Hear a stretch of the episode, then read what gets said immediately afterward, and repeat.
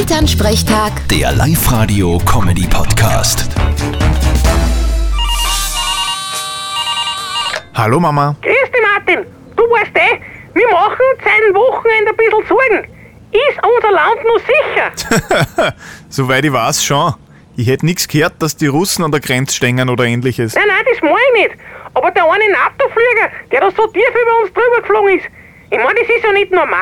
Der hat sicher irgendwelche Absichten gehabt. Vielleicht war es ein Erkundungsflug. Was der wie damals im Irak, wo die Amis geschaut haben, ob sie dort Massenvernichtungswaffen haben. Ja, aber wir haben ja gar keinen, oder? Ich wisse nix. Ja, kommt über drauf an, was man unter Massenvernichtungswaffen versteht.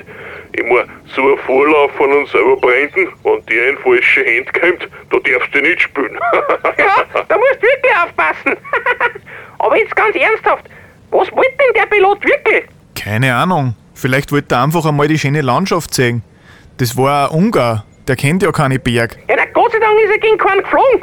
Genügt einmal unsere Bergreiter jede Woche ein paar blaufußige Tschechen aus der Wand holen müssen. Drum bleibe ich lieber am Boden. Da kann mir nichts passieren. Ich bin ja grundsätzlich ein bodenständiger Mensch.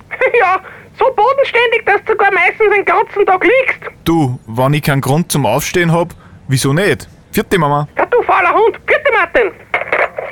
Elternsprechtag. Der Live-Radio-Comedy-Podcast.